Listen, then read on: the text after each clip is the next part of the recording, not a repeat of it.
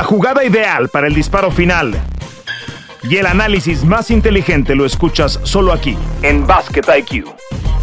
Bienvenidos. Bienvenidos a una nueva edición de Basket IQ. Además, una edición especial que nos tiene muy felices porque es la primera de este 2022. Cerramos con fuerza, con ganas el 2021 y aquí estamos para analizar lo mejor del básquetbol, concretamente de la NBA, pero recuerden que le entramos también al tema FIBA, al básquetbol sudamericano, incluso NCAA y básquetbol de la G League con capitanes. El día de hoy los saluda Toño Rodríguez, estamos junto con Miguel Briseño. Mike, un abrazo, feliz año. Antes de saludarte, recordarle a todo el público que nos sigan, por favor, en donde sea que usted consuma su podcast Basket IQ, esta entrega semanal hecho por talentos de ESPN especializados en la materia. Mike, ¿cómo estás? ¿Cómo te toma este 2022? Muy bien, Toño, un gusto saludarte. Feliz año a toda la gente que nos acompaña, eh, los aficionados al baloncesto. En un inicio, digamos, de mucha turbulencia para la NBA en cuanto a ajustes de roster. Eh, pero como que hay algunos equipos que ya empiezan a ver la luz, ¿no? Después de tantas lesiones y sobre todo contagios por COVID-19, que nos prepara, espero yo, para una segunda mitad de temporada mucho más tersa, mucho menos eh, atrabancada, que ya sea irnos por la carretera de cuota y no tanto por la terracería. la terracería que está terrible, no hay ni luces, eh, llovió anoche, la terracería no se ve ni siquiera los hoyos en los que caes, es, complicado, pero todos esperamos esa buena autopista, como dices. Uno de los equipos que recuperan jugadores, bueno, los Nets, con el debut esta semana en la temporada, y ese es nuestro primer tema, el regreso de Kyrie Irving a las canchas. También vamos a estar hablando de lo de Clay Thompson en unos minutos, y después de la pausa vamos a hablar, por supuesto, de los Bulls de Chicago, si son contendientes para ganar la final o llegar a la conferencia del Este en las finales y después avanzar a lo último. Y por supuesto, LeBron James está haciendo LeBron una campaña de MVP. Ya lo discutiremos, pero entremos en materia sin perder tiempo. Kyrie Irving, Miguel. Entonces, estos Nets que pues proyectan el regreso para esta semana, partido de visita, por supuesto, él no puede jugar en su arena por las restricciones del COVID, pero han llegado con todas estas bajas a una resolución como equipo. Primero no lo dejaban jugar porque no está vacunado, pero ahora sí lo van a dejar jugar en los partidos como visitante, que es el caso de este miércoles contra los Pacers, por supuesto, en Indiana. La marca, ¿cómo los va a tomar? Pues con una marca ganadora en el segundo lugar, por supuesto, de la conferencia del Este, solamente detrás de Chicago Bulls. ¿Tú qué esperas del regreso de Kyrie Irving, Mike? Em, pues espero que Kyrie Irving nos demuestre que se pudo mantener en forma a pesar de haber estado eh, en inactividad ah, desde el 12 de octubre, eh, con todo este asunto de las vacunas, eh, las restricciones que mm, están desde mm, el estado de Nueva York, ¿no? Y que le prohíben jugar sin vacunación a Kyrie Irving, que pues abiertamente se ha manifestado que no quiere vacunarse digamos que estamos regresando al punto medio donde inicialmente se había dicho que iba a estar Kyrie Irving y es que iba a ser un jugador de medio tiempo, aunque suene muy raro eso en la NBA, es decir, solamente como visitante o en los estados donde no hay eh, tanta restricción por no estar vacunado, eh, lo de Kyrie se me hace una excelente noticia, pero yo sí quiero ver la forma física. Yo supongo que es un tipo que sabe cuidar su forma. Yo creo que Kyrie Irving va a estar muy bien. Y Kevin Durant de inmediato ya se manifestó por eh, eh, el regreso de Kyrie Irving diciendo, bueno, pues espero que recuerden cómo juega este hombre, es un verdadero mago. además, estoy viendo que Kyrie Irving tiene una estupenda relación con la esposa del dueño, Joe Tsai, eh, de los Nets de Brooklyn. Y me parece que eso eh, es solamente un síntoma de que Kyrie Irving, bueno, pues asume también su propia responsabilidad de haber tomado esta decisión de no vacunarse y las consecuencias de esto. Y con Clara Tsai tiene una muy buena relación, eh, sobre todo también abordando temas sociales, donde Kyrie Irving es sumamente activo. Yo espero ver, ver muy, muy pronto, a razón de un par de partidos, la mejor versión otra vez de Kyrie Irving. Va a tomar el lugar en la alineación titular de, Patty Mills, que es el guardia que está jugando junto con James Harden. Claxon está jugando de centro. Bembry en la última alineación está jugando, eh, digamos, en la posición de cuatro. Y bueno, Kevin Durant, por supuesto, está jugando en la otra posición de alero. En ese sentido, pues es, es una profundidad mayor, ¿no es cierto? Para el equipo de los Nets, tener a un veterano como es eh, Patty Mills, por supuesto, con la experiencia que tiene en esta liga, para que venga a abrirte la cancha desde la banca como se supone cuando este equipo está completamente sano y esos triples, por supuesto, en la segunda unidad le van a ayudar. En el manejo de balón, bueno, qué decir, una de las mejores manos que tiene actualmente, por no decir la historia de la liga, con, el, con ese manejo de, de bola que tiene Kyrie Irving. Las preguntas que yo me haría en cuanto a su regreso, porque pensando en el tipo de atleta que es, pensando en el tipo de básquetbol que ha jugado toda su carrera, que además a lo largo de la misma se ha mantenido sano casi en la mayoría del tiempo. Eh, yo, yo iría más por el tema mental y en ese sentido lo que yo me pregunto, Miguel, es si va a ser una solución que le dé este equipo la proyección que todos esperamos de finalista en la conferencia del Este o si va a ser más bien un problema, porque apenas lo activaron de regreso para los entrenamientos. Eh, eh, él, entró al protocolo, ¿no es cierto?, de salud y seguridad de la liga por COVID. Y al no estar, bueno, todos estamos expuestos, incluso los que tienen tres vacunas en Estados Unidos. Pero bueno, al no estar vacunado uno piensa que el riesgo puede ser mayor. ¿Qué pasa si Kyrie Irving vuelve a quedar al protocolo, por ejemplo? ¿O qué pasa si qué sé yo, cambia más cosas porque así es la época del COVID y de repente ya no puedes jugar en todo California y de repente, bueno, está el tema de Canadá, va, a seguir siendo un, problema este para los Nets en el tema extracancha. Yo tengo mis dudas en ese sentido porque dentro de la cancha, Miguel, yo creo que no hay dudas con Kyrie Irving. Es normal que tarde el ritmo de semanas que sea, pero la batalla no es ahora, la batalla es en postemporada y yo creo que para postemporada puede llegar como, como una navaja suiza de afilado, pero tengo mis dudas en el tema extracancha. Sí, mira, tiene tantos problemas la liga y tiene tantos problemas el equipo de los Nets eh, recuperando efectivos o, los ha tenido así en las últimas semanas que tener, aunque sea medio tiempo a Kyrie Irving, es una solución y no puede ser otro problema, no tendría que serlo. También si recordamos cómo estaba jugando Kyrie Irving en esa serie contra los Milwaukee Bucks antes de caer desafortunadamente doblándose el tobillo con PJ Tucker, si no me equivoco, o Giannis Antetokounmpo, no era no recuerdo eh, qué jugador fue el que sobre el que cayó Kyrie Irving en esa en esa jugada que lo margina de la serie y que termina siendo un factor en contra de Brooklyn porque ya habían perdido a James Harden en esa serie. Entonces, yo creo que va a ser una solución. Eh, eh, mencionas el caso de, de Patty Mills.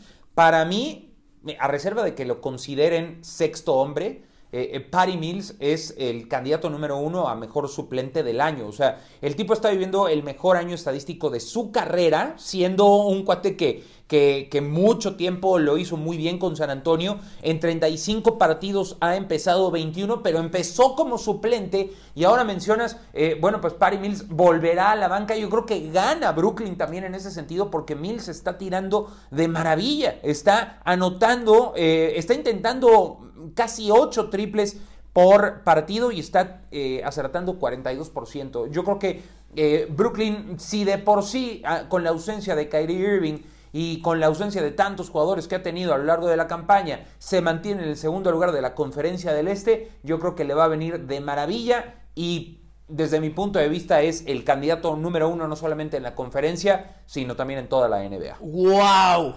¡Wow! El candidato número uno en toda la NBA que abre la puerta para ir al siguiente tema, porque el mejor equipo de la NBA en cuanto marca en este momento y en muchas de las estadísticas avanzadas son los Golden State Warriors. Hablando de recuperar jugadores, bueno, ellos se mantienen en el primer lugar con una marca, por supuesto, súper ganadora. Eh, este equipo está llamado para recibir el regreso de Clay Thompson este domingo en Chase Center cuando reciban a los Caps. Primero tienen par de partidos esta, esta semana de visita. Van a visitar a los Maps, van a visitar New Orleans y después van a jugar contra los Caps en casa. Han sido directamente dos temporadas completas sin que Clay Thompson pueda jugar en este equipo. Se le juntaron dos de las lesiones más complicadas que hay en el deporte en general.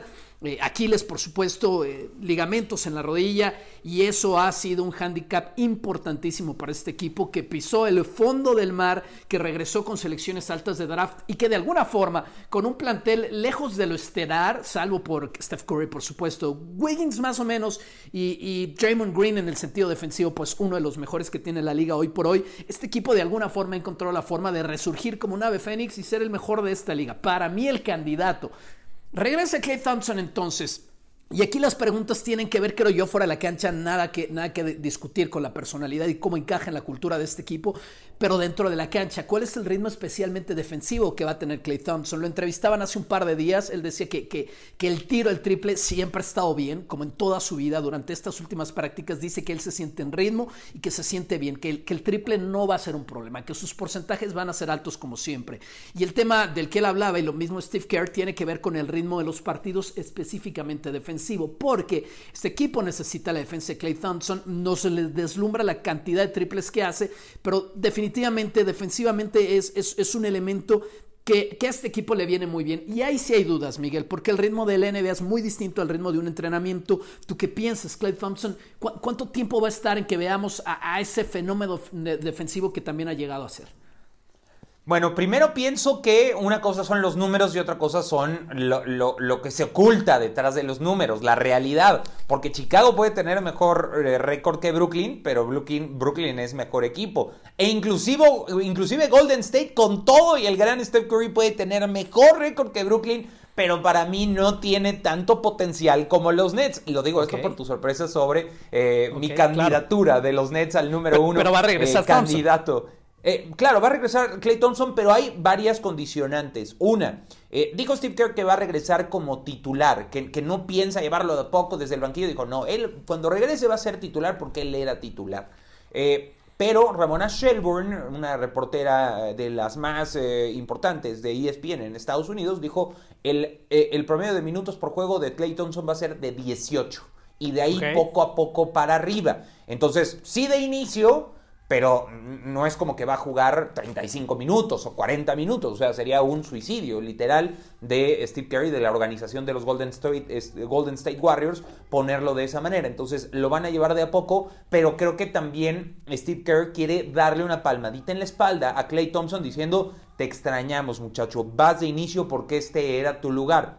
Ojo, Hoy Clay Thompson tiene 31 años. Cuando se lesionó tenía 28.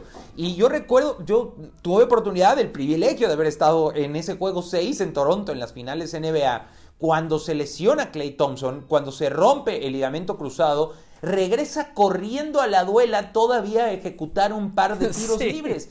Jamás hubiéramos pensado que se iba a estar fuera tanto tiempo, casi eh, son, ah, el conteo es 941 días. 941 días fuera para Clay Thompson es una locura. Y bien lo dijiste, dos de las lesiones, si no es que las dos lesiones más importantes que puede tener un atleta profesional, eh, ligamento cruzado y tendón de Aquiles. El tendón de Aquiles en la pretemporada pasada, eh, de la temporada pasada. Entonces, Vamos a ver cómo se la lleva. Fue una razón para ilusionarse y para entusiasmarse ver el calentamiento de Clay Thompson en el partido contra el Heat de Miami. La gente estaba vuelta loca porque Steph Curry estaba calentando con él como que la gente tuvo una pequeña probadita, así como cuando te dan a probar en el supermercado el producto que, que, tanto tiempo estabas esperando que regresara, así les nos dieron la probadita y ver a Clay Thompson tirando muy bien, ¿no? O sea, tirando, creo que rachas de 10, triples al hilo, como si nada hubiera pasado. Ah, eh, pero ciertamente el ritmo de juego es algo completamente diferente.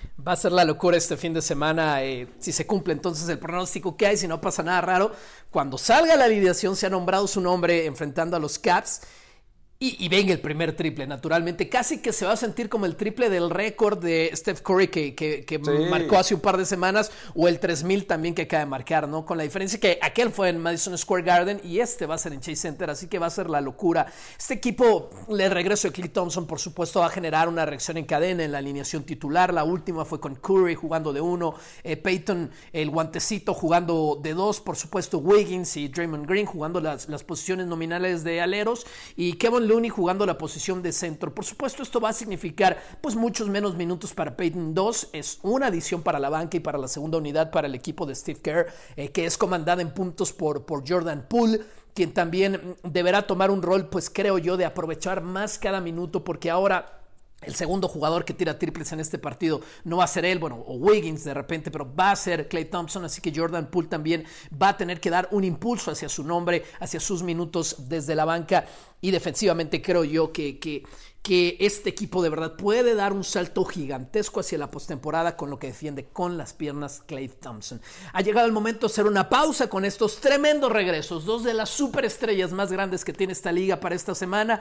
Miguel Toño, vamos a hacer una pausa y regresamos con dos temas muy pero muy interesantes. Están los Bulls para meterse a la conversación de finalistas en la conferencia y naturalmente finalistas en la liga y LeBron James debe meterse entre los candidatos MVP. Ya lo platicamos, esto es Basket IQ. Esto es Basket IQ. Regresamos.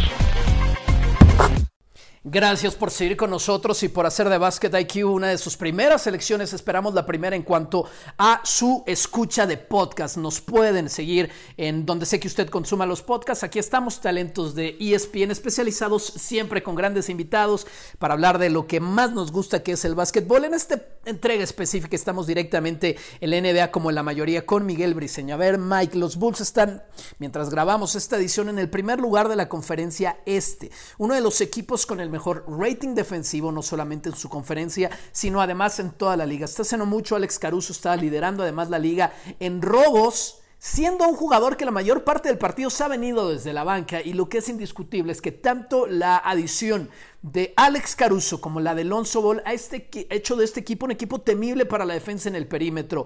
Otra cosa es si van a llegar a las finales de conferencia. Al principio de la temporada claramente no estaban entre los primeros, que será? Cuatro candidatos. Pero yo pienso que ahora sí, y pienso realmente, Miguel, quiero escucharte, que tienen una oportunidad, porque además me encanta el trabajo de Billy Donovan como entrenador para estar en la final de la conferencia este. Es un, es un gran entrenador, eh, es, un, es un excelente coach, Billy Donovan, eh, mucho tiempo en, en, Oklahoma, creo que está haciendo un estupendo trabajo, además le trajeron muy buenos efectivos, ¿no? Le trajeron a Caruso, le trajeron al propio eh, de Mar de Rosen, lo de Zach Levine que venía haciéndolo muy bien desde hace un par de temporadas. Buchevich llegó en la campaña anterior también, es decir, tienen un muy buen equipo, pero, pero, pero, pero, dicen que todo lo que viene antes de un pero es basura. Este, aquí, aquí aplica, me parece. O sea, viene el halago, el cariñito y después la, la viene el golpe. Viene el golpe. Sí, exactamente. Siento desilusionar a todos los aficionados a los Chicago Bulls que eh, me encantó ver el meme de Toby Maguire de Spider-Man, ¿no? Ubican ese meme cuando está viendo borroso, se, se, se limpia los lentes y luego ve ya con claridad. Eh, ve borroso primero a Michael Jordan ahí entre penumbras, se limpian los lentes Toby Maguire, Spider-Man, y ve a DeMar DeRozan. Este, eh, eh, no es para menos, ¿no? Porque DeMar DeRozan con ese par de tiros ganadores la semana pasada siguió ilusionando a los toros con las ausencias también que ha tenido, pero como para pensar en que lleguen a una final de conferencia con Brooklyn, con Milwaukee y con Miami en el camino, en ese orden, Brooklyn, Milwaukee, Miami, sinceramente lo veo muy complicado. O sea, no, no, no sé si le dé. Normalmente los equipos jóvenes no llegan tan lejos. Normalmente se quedan en primera o segunda ronda. Y el paso de los años y también el, eh, digamos que las lecciones que da la vida, los golpes de la vida, poco a poco te van aleccionando y te dejan precisamente esa experiencia para, una vez vivido esto, llegar más lejos. Sinceramente, yo no creo que Chicago llegue tan lejos. Ah, que los va a ilusionar, ah, que nos va a dar conversación, ah, que es un equipo bien emocionante, pero por supuesto, pero pensar en una final de conferencia para los Toros de Chicago eh, con tan poquito tiempo de haber sido ensamblados, yo sinceramente tengo muchísimas dudas.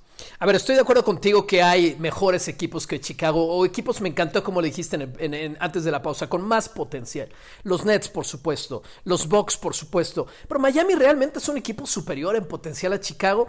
Yo no estoy tan seguro, y mucho de eso tiene que ver con el nivel actual de sus jugadores. Conocemos, por supuesto, lo que puede hacer Miami tienen un técnico, bueno, un, técnico campeón de esta liga, un técnico que además los ha hecho llegar otra vez bien profundo en postemporada y tienen esa experiencia, digamos, ese callo de, haber perdido lo suficiente en postemporada para, para dar un paso hacia adelante. En ese sentido, de la experiencia, pues no hay discusión, pero yo he visto una conjunción de equipo y mira que me encanta también cómo juegan los equipos de Spolstra, pero he visto una conjunción, una vamos, un, cómo se junta este equipo para, para jugar defensa superior la de Chicago a la de Miami. Y en ese sentido también creo que DeMar DeRozan, sin lugar a dudas, va a estar en el All-Star. Lo mismo pienso yo que Zach Lavin. Y, y, yo, yo veo esa, pues esa, decisión clutch en estos jugadores para creer que son por lo menos mejor que Chicago, que, que Miami. Ahora bien, Miguel, yo también, más allá del potencial, me, queda claro que Nets quizás come un poco aparte, pero, pero tampoco he visto a Milwaukee muy golpeados por ausencias, pero tampoco los he visto como un equipo aplastante. Y yo por lo menos creo que si los Bucks eventualmente se enfrentan con los Bulls en postemporada, sí creo que el candidato natural va a ser Milwaukee. Bueno, son los campeones, tienen a Yanis, pero sí creo que Chicago tendría una oportunidad hoy por hoy. ¿Tú no lo ves así? Sí, creo que tiene oportunidad. Nada más que hay que recordar que una cosa es temporada regular y otra cosa son los playoffs jugándose a series a ganar 4 de 7. O sea, para que un equipo eh, eh, sorprenda a otro ganando cuatro partidos. O sea, es que eh, en el béisbol, jugando a, matar o morir, ¿no? En el juego comodín. O, o las series a 3 de 5 ya después se juega también a 4 de 7. O en el fútbol americano, que es a un partido, puede haber más sorpresas. Pero 4 de 7, por eso, por eso hay tantas dinastías en la NBA. O sea, por eso casi siempre llegan los de siempre. Y, por eso tuvimos tanto tiempo Warriors contra Cleveland, eh, Curry contra LeBron realmente es muy difícil que haya este tipo de sorpresas. Sí les doy oportunidad porque es un equipo sólido, porque es un equipo balanceado, porque es un equipo que defiende bien, bien coacheado, este, pero yo creo que la juventud y, el pasar por ese camino, o sea, llegar así derechito, sin, sin, sin toparte, sin tropezarte de, de, refilón, es realmente muy complicado. Este, vamos a ver, les doy el beneficio de la duda. Eh, coincido en el tema de Miami aunque, bueno, sin, sin Adebayos, sin Oladipo. Eh, Jimmy Butler se lesionó en el partido contra Golden State. Vamos a ver qué pasa con él. Las malditas lesiones con Jimmy Butler eh, han sido todo un problema. Eh, sí, hay razones para dudarlo, pero de Milwaukee, este, Milwaukee es, un, es, un, es una fiera dormida. O sea, Milwaukee cuando vengan las series está ahí eh, navegando, está flotando, es el tercer lugar de la conferencia, va a pisar el acelerador y Giannis Antetokounmpo está sano, está contento. Eh, yo creo que Milwaukee es una fiera simplemente acechando a su presa y esperando el momento fino para atacar. Correcto, pues estaremos muy pendientes de lo que pase con el equipo de Chicago. Es uno de los equipos más taquilleros de mejor rating. A todos nos gustaría ver que este equipo pues vuelva a tener esas luces importantes en postemporada. Hablando de luces importantes, LeBron James, hoy por hoy, es un candidato y esta es la pregunta que nos hacemos para, para que lo siempre lo es, es LeBron, pero, pero para estar digamos entre los tres más importantes para ser MVP de esta campaña. Eh, sus números, a ver, con, un par de cosas sencillas. Eh, sus números de diciembre fueron alucinantes. La cantidad de partidos que, ha, sumado consecutivos pasando los 30 puntos, eh, apenas cumpliendo los 37 años de edad, es una locura, es un atleta superior, pero estos no son premios a la carrera ni a los veteranos, es un premio de la temporada. Está pasando en, en, el top 5 de sus promedios de carrera de más puntos por partido. También está tirando en el top 3 de su misma estadística en toda su carrera en cuanto a triples por partido, lo cual a mí me parece increíble por los 37 años de los que ya hablamos. Las dudas que yo tendría con LeBron es, ¿está haciendo esto suficiente para echarse sobre la espalda a un equipo que ha tenido tantos problemas como todos, ¿no? Porque no solamente el COVID le ha dado a los Lakers, le ha dado a todos los equipos de la liga, un equipo que además está, está armado como el más viejo, el más veterano de toda esta temporada y eso es un factor a considerar. Anthony Davis se ha caído en cuanto a su nivel de básquetbol del Anthony Davis que todos esperamos. Y después Russell Westbrook pues no ha terminado de dar en cuanto a juego de equipo lo que un poco la historia de, toda su carrera, lo que todos esperamos de él. Y la realidad es que los Lakers están en marca even mientras grabamos este podcast. Es decir, que si usted nos escucha más adelante en la semana, quizás estén uno o dos juegos arriba de 500, nada más que eso. Y eso es una duda que yo sí me hago, porque yo creo que para, para nombrar al jugador más valioso, no necesariamente tiene que ser la mejor marca de la liga, pero sí tienes que mostrar una diferencia de, de hacer lo suficiente para que tu equipo tenga por lo menos una marca ganadora y no es el caso de los Lakers. Sí, no, e, es, sí, interviene el récord, ¿eh? O sea, sí, sí influye, como dices, no, no tienes que ser el mejor equipo de la liga, eh, como Nikola Jokic, por ejemplo, el año pasado, pero sí tienes que eh, estar en un equipo más o menos dignos. Si no, por ejemplo, Bradley Bill durante mucho tiempo pudo haber sido ya candidato a jugador más valioso y eso no ocurre. De LeBron James, antes de decir el tema de, del MVP o no, daré una estadística que a mí me dejó eh, pues impactado y que demuestra precisamente la calidad de atleta. Eh, probablemente sea el mejor atleta de todos los tiempos, ¿eh?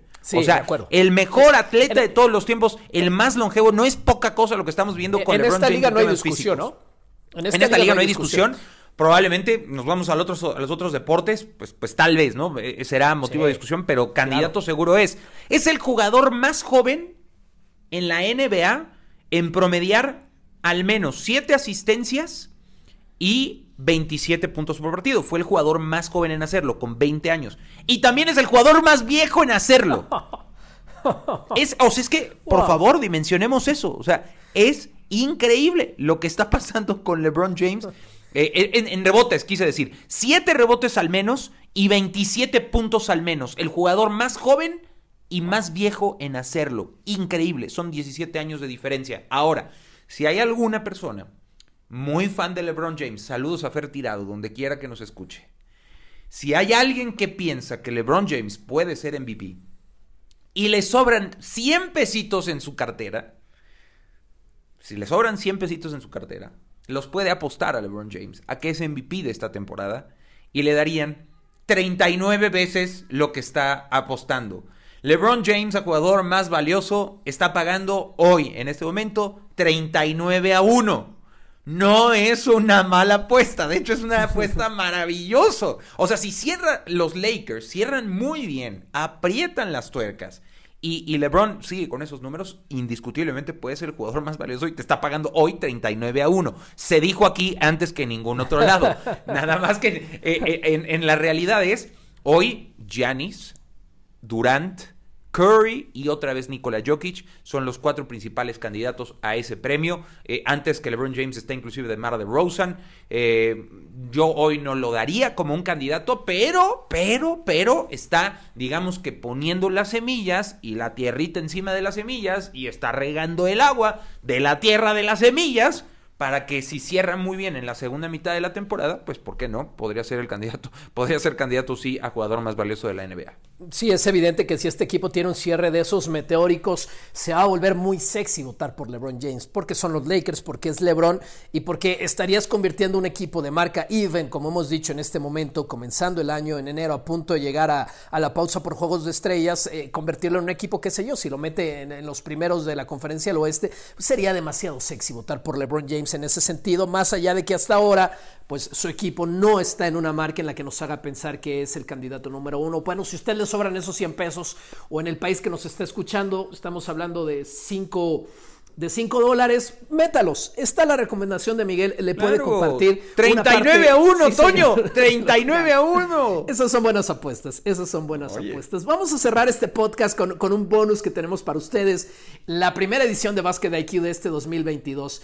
Propósitos de año nuevo no es lo mismo que deseos, porque deseos, eh, Sacramento Kings podría desear ser campeón de la NBA, no va a pasar. Propósitos es algo que tienes más en tu control, que sé yo, el otro día nos escribían desde Perú en la transmisión de un partido que, el propósito de quien nos escribía era dejar de fumar y nos mandaba tremenda foto como con ocho colillas de cigarro. No iba muy bien. Bueno, el caso de los pronósticos, eh, de los propósitos, perdón, es que, es que tú tienes una acción en ellos. Puedes controlar un buen porcentaje de los propósitos. Así que vamos con algunos propósitos de año nuevo rápidos para equipos. Y yo creo que el, primero que se, me ocurre a mí de Kyrie Irving es volver a jugar en casa. Creo que ese es un propósito que, que, que tiene que ver con él si eventualmente toma una decisión que, creo que no va a tomar, pero creo que ese debería ser un buen propósito. Porque si las cosas siguen así para los playoffs, imagínate no tener a Kyrie para los playoffs en los partidos en casa.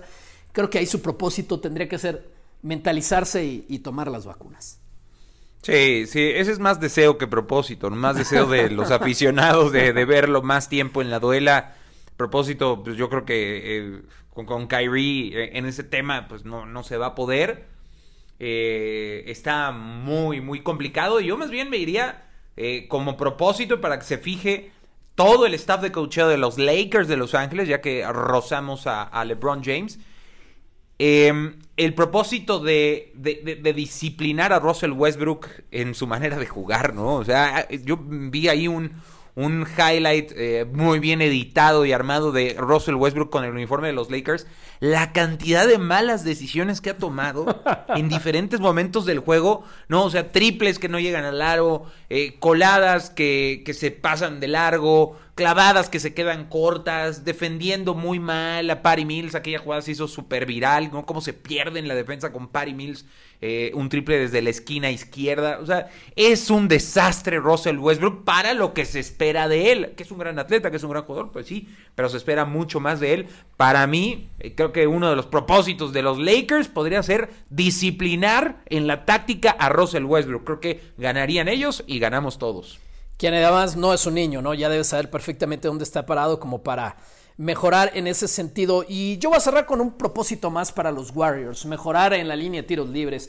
Me creería alguien que están tirando por abajo del 75% y esa es una de las cinco peores marcas como equipo. Sí, el mejor equipo de la liga es uno de los cinco peores tirando tiros libres en porcentaje. El otro día hicimos el partido contra el Jazz de Utah, ganaron.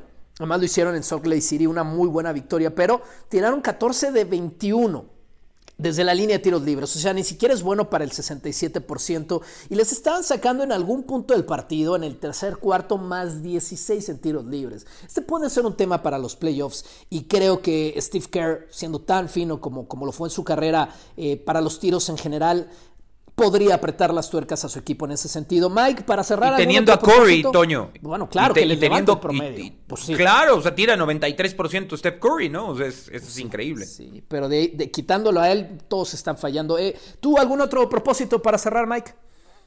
Pues me, quedo con ello, me, me, quedo con el que puse para los Lakers y, bueno, pues eh, el propósito de buscar esos 100 pesos en mi cartera para meterse los LeBron James. ¿Vas a meter la apuesta?